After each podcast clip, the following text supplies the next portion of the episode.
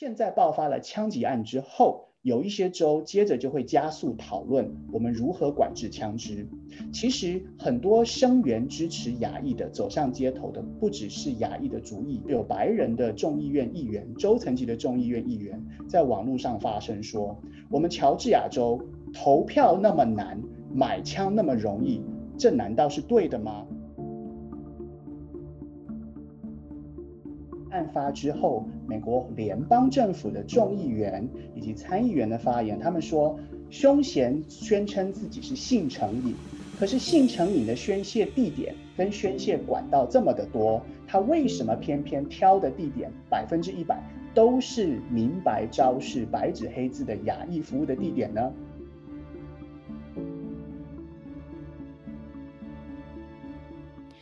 听众朋友们，大家好，欢迎收听这一集的世界 On Air，我是卓贤。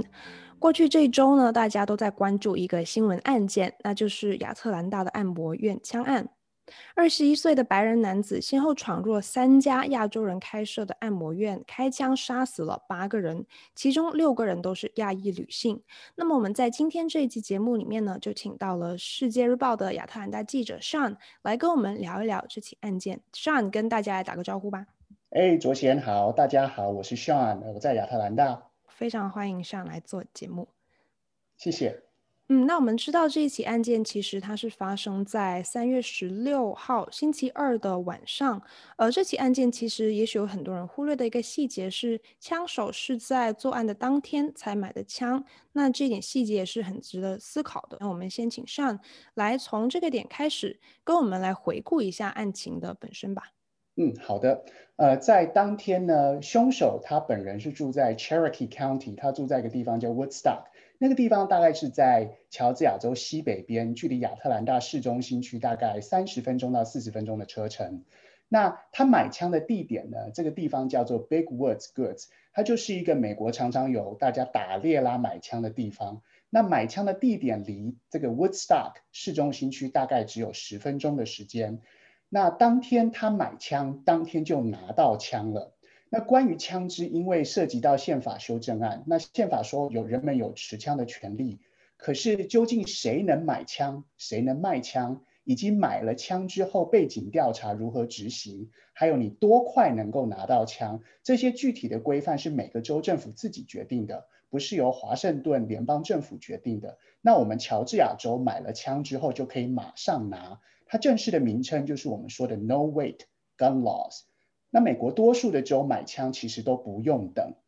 那刚刚卓贤提到哈，这的确是一个重点，因为美国多数的州他买枪不用等。可是反过来说，美国有十个州，还有华盛顿，他们是规定，即使买枪的人核准背景通过之后，你还要再等几天才能拿到枪。比方说夏威夷州就要等十四天。那加州跟华盛顿 D.C. 就要等十天。那这两种不同的制度的确有不同的结果跟影响。那截至今年三月统计为止，乔治亚州枪击杀人死亡在全美国排名第十四。可是反过来说，那十个州跟华盛顿 D.C. 因为等几天造成的结果就是能够冷却跟冷静。那美国 National Academy of Science 他们公布的研究结果是，因为有等待期，所以降低了枪击死亡的人数。嗯，所以这个是从凶手跟凶器方面的确有造成影响。嗯，那我们可以从这个开始来回顾一下枪手的整个作案过程。他是在什么时候开始开车去递加他的目标按摩院的呢？嗯，是的，呃，大概。依照我们在现场的监视录影器，大概在当天礼拜二下午四点五十分的时候，凶手就抵达了第一个犯案现场，叫做 Young's Asian Massage。嗯。那这个地点呢，离呃凶手所居住的 Woodstock 大概也只有十分钟到十五分钟。那离他买枪的地点也是大概十分钟到十五分钟。所以各位观众朋友可以在心里面想想象一个三角形的图片啊，他从家里出发。大概只要十分钟就能买到枪，就能够抵达卖枪的地方。而在买枪的时候，能够迅速取得取得枪支，然后再从枪支的地点到第一个作案现场就有十分钟的时间。所以大概在四点五十分，也就是我们下班时间的时候，他就在第一个现场行凶。那很不幸的，在第一个现场有两名华人，呃，其中一个是公司登记负责人呃，叫做谭小杰。那另外一个叫做方岛瑜，这两位华人不幸在现场，不幸被枪击伤亡这样子。那现场总共有五个人中枪，两个当场不幸死亡，另外两人送医不治。那目前有一位呢，所幸情况逐渐稳定当中。嗯，然后他就是开车到了另外两家按摩院，是吧？呃，是的，呃，因为凶嫌他整个作案路径其实是沿着美国的七十五号公路，从西北方向往东南方向开。那呃，闭路摄影机拍摄到他在四点五十分，大概在第一个现场作案。然后接着呢，沿着七十五号公路向东南方开往亚特兰大市中心区，大概是二十七英里，三十分钟的车程。然后在五点四十七分的时候，依照警方的资料，凶手到了第二个作案现场，就是 Gold Massage Spa，在那边不幸有三位女性遭到枪杀。然后第三个作案现场叫做芳香疗养院 Aroma Therapy，第三个地点跟第二个地点就只有一街之隔。那六点钟的时候是第三个作案现场，不幸有一位女性被枪杀。那所以大致上来说，凶手是从四点五十分一直到六点钟为止，将近在一个小时二十分钟之内就呃完成他的凶杀行为。嗯，然后他完成了这三个疗养院的他的杀戮之后，呃，很有意思的一点是，好像是他的家人给警方的 tips 来帮助抓住他的是吗？嗯，是的，呃，因为凶手在凶呃犯案之后呢，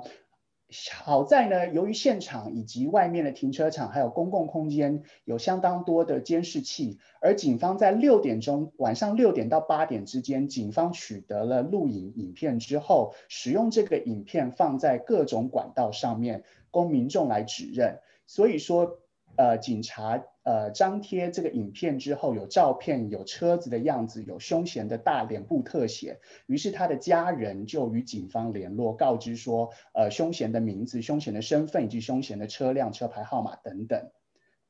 嗯，所以说大概在八点之前，警方就掌握了凶嫌，那接着就可以利用他的车牌以及车辆，然后呢，在与高速公路上面的，比方说呃。定点式的摄影器材进行车牌号码比对，那这个技术在美国比对车牌已经相当普遍，只是说在使用的时候，怎么样做才是不违反隐私权，怎么样做才是帮助呃执法单位办案。所以说，大概在八点多的时候，沿着七十五号公路亚特兰大南方将近一百五十公里的地方，嗯。当地的警方哈就在郊区的警方就已经掌握了要抓要注意二零零七年一辆呃什么样的车什么样的颜色，那后来就顺利在公路上逮捕了这个嫌犯。嗯，逮捕他的时候，他是不是正在前往他的下一个地点？因为我看到警方的消息是说，他其实正要往佛州开去。哎，对的。没错，没错。呃，凶嫌当时正在往南方，要继续到佛州进行更多的犯案。他本来还这一票干完，他还没结束。那在警方逮捕他的时候，警询的阶段，他也大方的承认，他还有要往第四个地点、第五个地点，这些都是在佛罗里达州。嗯，那我们知道抓到这个凶嫌之后，在第二天，警方有一场呃对媒体的关于这个事件的发布会。在这个发布会上，我们是不是了解到凶手自述的动机了呢？嗯，对，那因为这个犯案的地点涉及到两个 jurisdiction，两个辖区哈。那第一个犯案地点是在 Cherokee County，那警那 Cherokee County 警方询问警询呃犯人的时候，犯人是说，He apparently has an issue, uh, what he considers a a sex addiction。他说他本身是性成瘾，and sees these locations as something that allows him to go to these places, and and it's a temptation for him that he wanted to eliminate。 而他认为按摩院的服务女性成员是引诱他犯罪的来源，所以他自己犯凶嫌自己认为去消灭犯罪来源就是减少他性成瘾，这个是他的说辞，这是他的动机。嗯，嗯，然后我我们也知道，警方发言人那个 Jay Baker，他其实有说了一段话，然后引起了比较广泛的争议，是吗？是的，没有错。那 Jay Baker 呢？他在接受记者招啊，他在呃记者访问的时候，警察本身在这个阶段的时候呢，他就说他自己擅自说出了他觉得呃嫌犯他当天就是状况很不好而已。He was pretty much fed up and kind of at the end of his rope, and yesterday was a really bad day for him, and this is what he did. 那这个是非常不寻常的。因为一，这个本身资证据还没有齐备；其二，警方的身份以及在执法上的定位不应该做这样的发言。这种发言通常是辩护律师为了要争取监取呃争取缓刑或者是减轻罪行，才会去描述或者是替凶嫌寻找开脱减罪的理由。因为警方本身也不是精神科专家，所以说也无法判断这些证据等等。那后来呢？由于这段录影刊登在媒体上面，然后许多热心的民众去做呃肉搜啦、形象比对啦，用社交网站啊或者是网站上的资料，发现这一位发言人呢，在过去就有呃相当多具争议性、涉及种族歧视的言行以及穿着的衣物等等，所以后来他本人这个警方的发言人 Jay Baker 已经。因为他的发言以及过去累犯的行为，所以他被调离本案。嗯，那我们也知道，过去这个周末，呃，这个案件可以说是引起了全国的一个关注，并且呢，呃，我们的总统拜登跟呃副总统贺锦丽也去到了乔州去看望现场，是吗？哎，是的，呃，其实。卓先提的很好，在总统在总统与副总统来之前，其实总统副总统刚上任的时候，大概在一月初二月的时候，总统就已经针对了。呃，之前的新冠肺炎，前任白宫政府、前任总统有说出新冠肺炎就是中国肺炎，甚至是功夫肺炎，因此导致撕裂美国，激发种族对立。所以当时早，当时在一月、二月，总统就宣誓就职之后，马上就发布总统行政命令，宣布纠正我们不能再用这样的词汇，因为这样的词汇无助于舒缓疫情，反而会更加激化社会对立。那由于这件事情又发生了之后，死亡者多数都是亚裔，而且多数都是女性。那所以说，总统也宣布，呃，白宫联邦政府要降半旗，然后连累带着副总统到访乔州来宣慰，而且会面亚裔的领袖，了解并且表达关心慰问，同时也指挥联邦的犯罪调查机构也协助办案。嗯嗯，我们知道除了呃。像是总统跟副总统的一些关注和慰问，其实公众在关注这个案件的时候，他们有一个非常呃争议的点，就是这个案件到底能不能被叫做呃仇恨犯罪 （hate crime）？呃，所以我想知道，就是在乔州的范围内，呃，大家是怎么样看待这个定义的呢？嗯，呃，这个事件发生之后呢，我们在乔州州政府层级、州议会层级，哈，我们分成三个方向来讨论。第一个是民选代表，那乔治亚州地区的州议会层级呢，我们有我们有非常杰出的两位亚裔的女性代表，哈，那这两位都在案发之后呢，大声疾呼亚裔的权益、华人的权益、女性的权益不该被漠视，而他们认为这个明显是有，呃。这种很可疑的犯罪动机，所以需要大家需要执法机关跟警察赶快来呃搜证，然后呢也不要轻易的被蒙蔽，这是第一个。那第二个呢，在政府的角度来看，也就是警察这边，警察呃截至上周为止，目前还没有定调，目前并没有定呃在地方政府的执法机关警察并没有定调说这个一定是。种族仇视犯案，那他们的理由，警方的依据是说，纵观不幸罹难死亡的人，并不是所有的都是亚裔。那他们凭的是这个理由，你看也有死也呃不幸也也有白人不幸罹难，所以他们不认为这个是百分之百。那这也暴露出一个问题，那这个问题也是属于在亚特兰大乔治亚州地区的 Asian American 亚裔美国人司法促进协会以及其他的。为了亚裔的人权、华人的人权以及正义，他们提出说，呃，因为犯因为种族仇恨而犯罪的搜证以及证据的强度本身具备搜集不容易、举证不容易，同时还要证明犯案动机，然后同时在子弹枪支是不长眼的，所以不应该从这么也这么狭隘的角度来判断，反而应该要从动机来看。那这个动机论呢，也呼应了在案发之后，美国联邦政府的众议员以及参议员的发言。他们说，凶嫌宣称自己是性成瘾，可是性成瘾的宣泄地点跟宣泄管道这么的多，他为什么偏偏挑的地点百分之一百都是明白昭示、白纸黑字的亚裔服务的地点呢？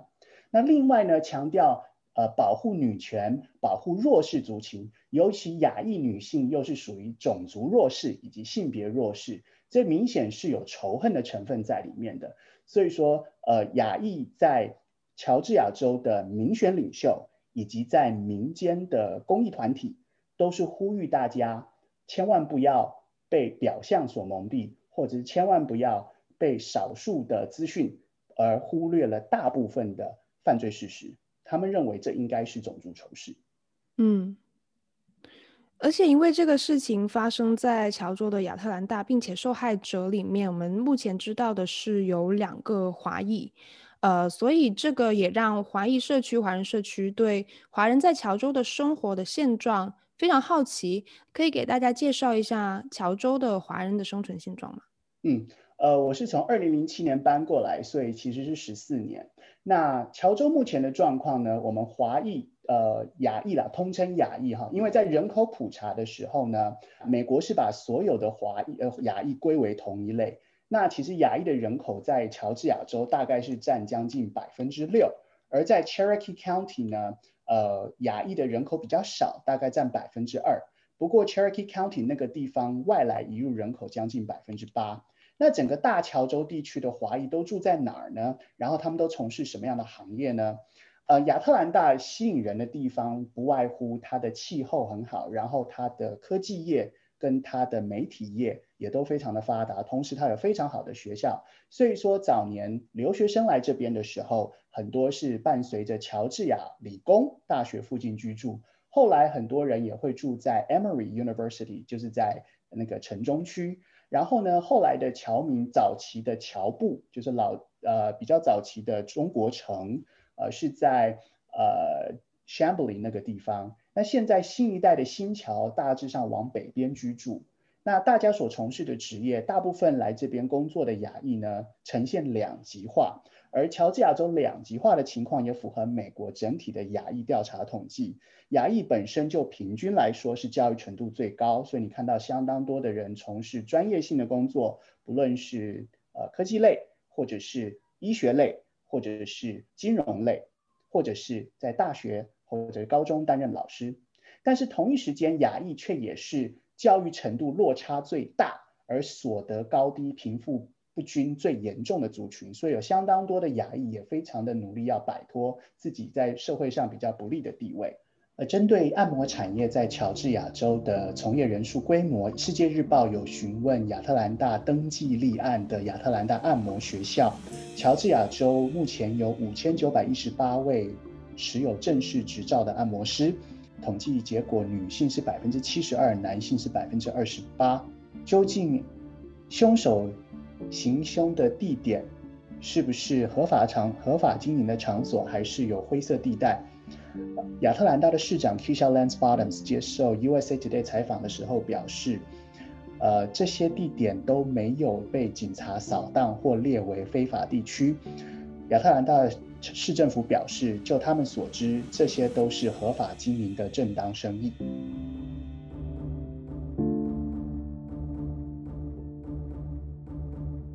那其次是在疫情爆发之后，你刚刚提到疫情爆发之后。大概在去年吧，二零二零年的时候，在亚特兰大的传统中国城，也就是在 Chamblee 当屋底这帮，我们叫做仙伯里哈，这个八仙过海的仙，呃，叔伯的伯，那个地方的中国城，在去年的时候曾经发生了，呃，黑人呢纠众到那个地方呢亮枪，然后呢示威。那由于该活动黑人在聚集之前就已经在脸书社群上面。要公开宣誓，他们要在什么时间、什么地点，然后要纠集群众，所以当地的警方提早就重兵驻守。那所以当次事件是平和度过。然而当次的是在二零二零年疫情最严重的时候，亚特兰大中国城的商家就已经感到危机重重。所以这个是夹杂着疫情伤害了就业，生生意也跟着难做。那所以又衍生出来最近持枪。伤害，有目标、有针对性的伤害亚裔。所以之前媒体在询问亚特兰大中国商家的时候，他们没有人相信嫌犯是因为性犯性成瘾的原因犯案。那商家表示是针，他们认为是针对有针对性的仇恨，而导致的结果是，商家表示，就算我们经过了病毒危机，大家逐渐啊施打疫苗，但是仍然接着下一波的种族歧视跟仇恨，而这个种族歧视的仇恨的远因跟近因又伴随着在过去。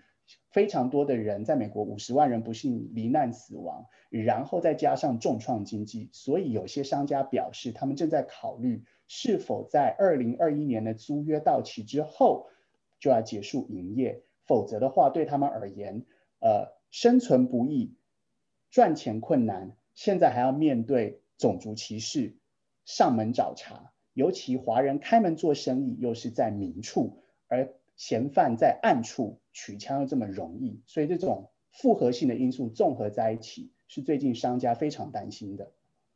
嗯，你刚才提到呃亚特兰大的呃中国城 Chinatown，嗯，其实就比方说我们在拿大城市来举例子的话，纽约市就有三个比较华人集中居住的地方，曼哈顿就是呃历史最悠久的华埠，我们把它叫做华埠。那其实在，呃亚特兰大有没有这样的呃华埠 Chinatown 的一一个概念呢？因为我看到。呃，查资料的时候了解到亚特兰大有一个 Atlanta Chinatown，但是那个看起来有点像是一个 shopping mall 这样的一个结构，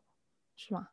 嗯，是的。呃，在 Chamblee 当屋底仙伯里这个地方呢，有呃是早期具有传统的中国城，而那个中国城呢，其实就发展成一个美食街以及有超级市场。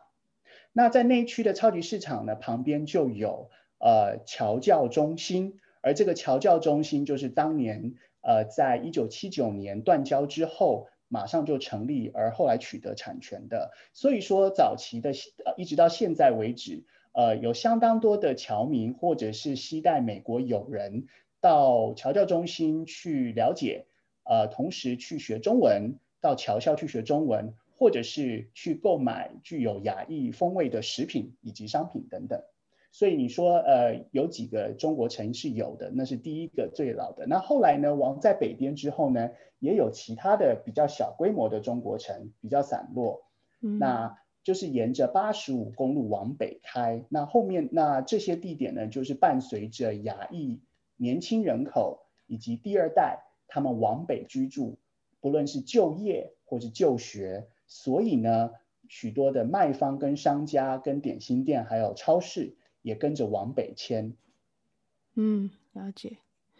那接下来想要问一下关于案件本身的问题，因为呃这个事情在上周发生，可是我们的讨论热度也持续了一周。那相信在以后呃关于仇恨犯罪的定义以及这个凶手跟呃受害者的更多的细节也会受到持续的报道。那你就你的观察来看，Sean 有哪些点是我们？嗯，在以后值得关注的呢？或者说，这个案件中暴露出来关于亚特兰大，或者说是乔州，甚至是整个美国，有哪些问题还没有得到解答？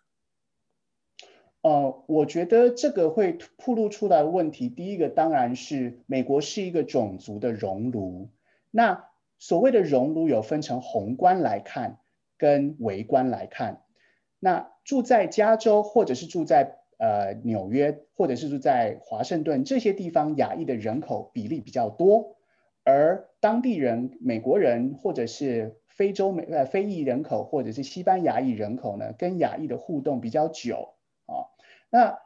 美国南方的州最近因为强势的经济崛起，再加上教育更加的普及，所以说近年来人口暴增，而这个人口暴增，亚裔人口以及外来人口移入的具体证据就是体现在。呃，人口普查以及当你的人数增加到一个程度的时候，那个州的联邦的席位，就众议员的席位也会增加。那所以在新移民、新人口跟旧文化的冲突上面，这个有相当多是需要调和的。举个例子来说，在一两年以前，呃，Amazon 亚马逊要寻找要寻找合适的地点，要成立第二个基地。而乔治亚州亚特兰大市也积极的要争取成为亚马逊落脚的地点。然而，在亚特兰大以及乔治亚地区比较保守的居民当中，也形成另一种声音，他们拒绝科技公司从呃沿岸的都市搬到属于他们呃属于南方的都市，因为他们认为这两种文化是不一样的。而这两种居民的习惯、跟投票取向以及支持的重大政策也是不一样的。那所以这牵扯到的是种族结构以及选票的各种不同。那另外一个特征是，由于大量的移民人口来到乔州之后，有一些是因为商人来投资来建厂，那也有这些情况。不论是乔治亚州或是其他的州，当然都是鼓励创造就业机会。而如果能创造就业机会，当然也会被原本住在当地的居民欢迎。但也有另一种情况，叫做外来的人口呢，他们会顺势炒高房地产的价格，同时会让生活的成本增加。而这些生活成本的增加，也会导致原本住在当地的白人，有的有的人呢选择接受。有的人不太喜欢，于是他们也被迫搬迁。那大部分的人都不喜欢同样的东西，在明天居然价格上涨，所以导致价格上升，也是除了在文化、投票人口之外，针对物价产生的第三个冲击。那其次是另外一个很重要的重点是，还是伴随着犯罪的枪支。那因为如果移来的移入的人口，它是属于。呃，我们刚刚讲的那十个州，很多外来的人口，他是来自于这十个州，所以他已经习惯了对于枪支的管制，对于买枪的人的背景，啊，这个背景包含了犯罪背景，以及包含了他的就医就诊，啊，他是不是有见过精神科，啊，这些东西，如果他们是习惯比较严谨的，比较趋于呃保守的，那相对于南方本来是。对于持枪文化比较开放的，当然也会有冲突等等。那我认为这些都是值得注意的。那接下来最大的关键就是你提到的，究竟侦办这个案件的关键的司法管辖权，究竟是在州政府手中，是在 Cherokee County 手中，还是在亚特兰大市政府手中，还是说到上到上到一个层级之后，会不会究竟联邦调查局 FBI 能够协助多少？因为这个案件目前不是联邦政府的 FBI 主导，所以它只是在一个辅助的角色。所以到时候会有哪一些呃权力的竞合，以及满足当地居民的呼声？那当地居民的呼声会传到当地民选领袖的耳朵当中。那这个民选领袖当然包含了呃州议员、参议员等等。所以到时候究竟会不会有修改法案、严格的调查背景？不再那么容易取得枪支，这个应该会激起更多的辩论。嗯，谢谢上的分享。就这个案件，我也分享两个我希望在未来看到得到解答的呃事情吧。一个就是关于枪案的三家按摩院后面的两家所在的区域。我看到关于这个的报道是来自 Atlanta Journal-Constitution 的，他有报道到这两家按摩院所位于的区域叫做 Treasure Road。那其实是当地非正式的红灯区 （Unofficial Red Light District）。那这篇报道里面写到，乔州的当地政府有对这个红灯区有进行长达十多年的管制的尝试，但是仍然未能对这个区域里面可能存在的一些非法按摩的商业做出有效的监管。而我们知道，如果按摩业存在非法行为，其实权利最先受到伤害的是被他们从中牟利的女性员工。所以我很好奇，这个案件是不是会让当地对这个按摩行业里面可能存在的非法服务行为做出更严厉的打击？那另外一个我关注的点就是，呃，我们刚才也讨论到的关于仇恨犯罪的定义。我们刚才提到。呃，公众对于这个案件能否被定义为是仇恨犯罪，其实是有争议的。其中就有人认为，呃，目前我们的法律对仇恨犯罪的定义是相对狭隘的。我们也讨论过，如果要以仇恨犯罪来提告的话，检方其实要给出凶嫌有种族歧视的证据。那这些证据可以是口头的，可以是凶嫌在社交媒体上发布过的证据，也可以是从他身上搜出来的图腾啊、跟图案的一些证物等等。但是如果没有这些证据，我们就不能把凶嫌的行为定义成为仇恨犯罪了吗？这一点是不见得的，是存在争议的。比方说，在纽约的华埠，在疫情期间，我们看到很多的华裔的商家的门面被恶意破坏、被打砸抢，这不见得在证据上能够提告他是仇恨犯罪。但是如果说在疫情下，这些伤害破坏完全不是因为仇恨动机而做出的。这个也不能让人信服，所以我其实比较希望看到，在未来法律上会对仇恨犯罪的定义能够更加准确、更加有效、更加能够帮助案情的发展。嗯，你说的很好。那相对来说，被害者如果是亚裔的时候，亚裔本身给人们的这个叫做呃刻板印象，就是亚裔比较安静，亚裔比较守法，亚裔比较听话。但是亚裔同时教育程度高，所以亚裔的生活过得不差。那因此呢，亚裔就会让人有一种这个刻板印象，叫做呢，他们亚裔就是自扫门前雪，日子过好好，不要去过问公众事务。而这里的公众事务就牵扯到竞选公职，也牵扯到必须明定法条，要严惩歧视以及恶意的行为。那但是因为这些跟亚裔一些传统的价值不见得完全吻合。那所以说，又牵扯到许多亚裔移民的第一代，他们在文化以及在语言，而语言又是影响文化的关键，语言又是影响呃许多了解认识新社会的门径跟管道。所以说，这个需要花时间，但是也也是刻不容缓，要大家保护自己的权益，也千万不要姑息漠视加害者的行为。嗯。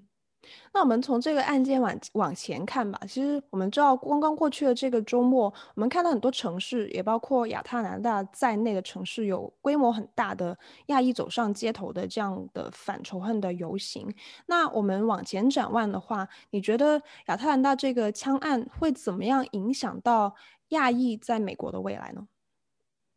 呃，这个问题哈也是非常的宏观，也非常的大哈。那其实亚裔的未来呢？呃，其实不只是从此刻疫情、医疗、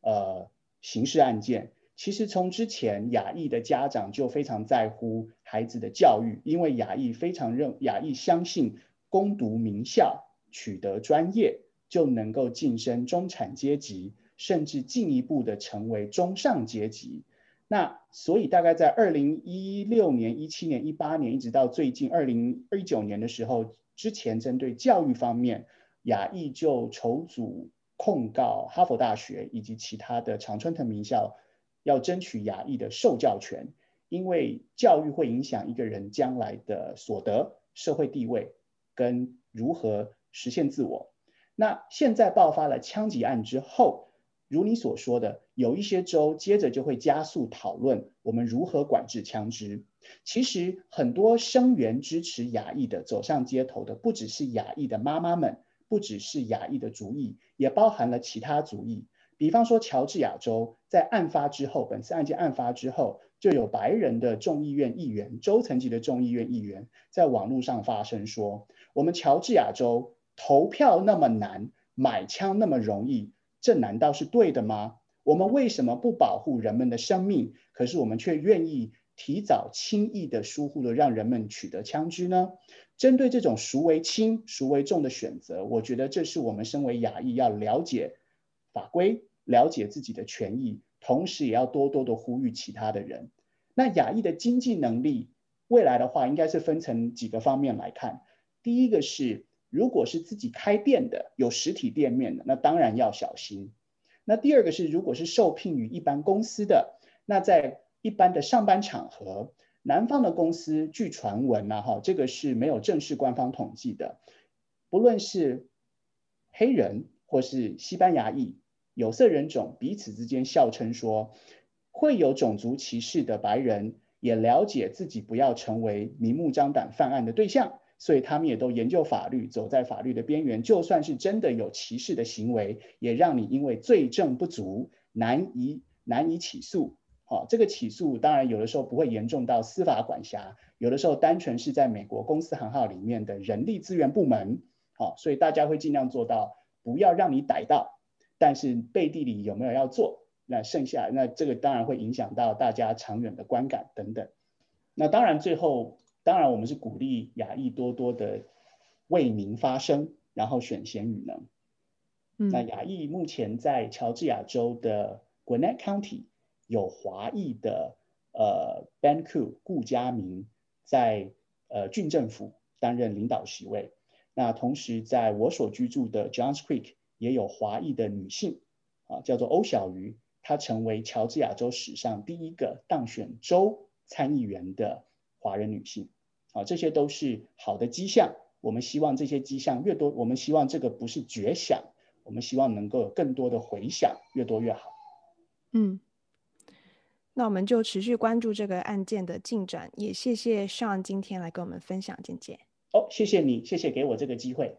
世界 On Air 播客目前在 Apple Podcast、Google Podcast、Spotify。Breaker、Pocket Casts、Radio Public 均可收听，欢迎在各平台追踪关注我们，及时获取节目更新通知。每周二在世界新闻网和各大播客平台与您不见不散。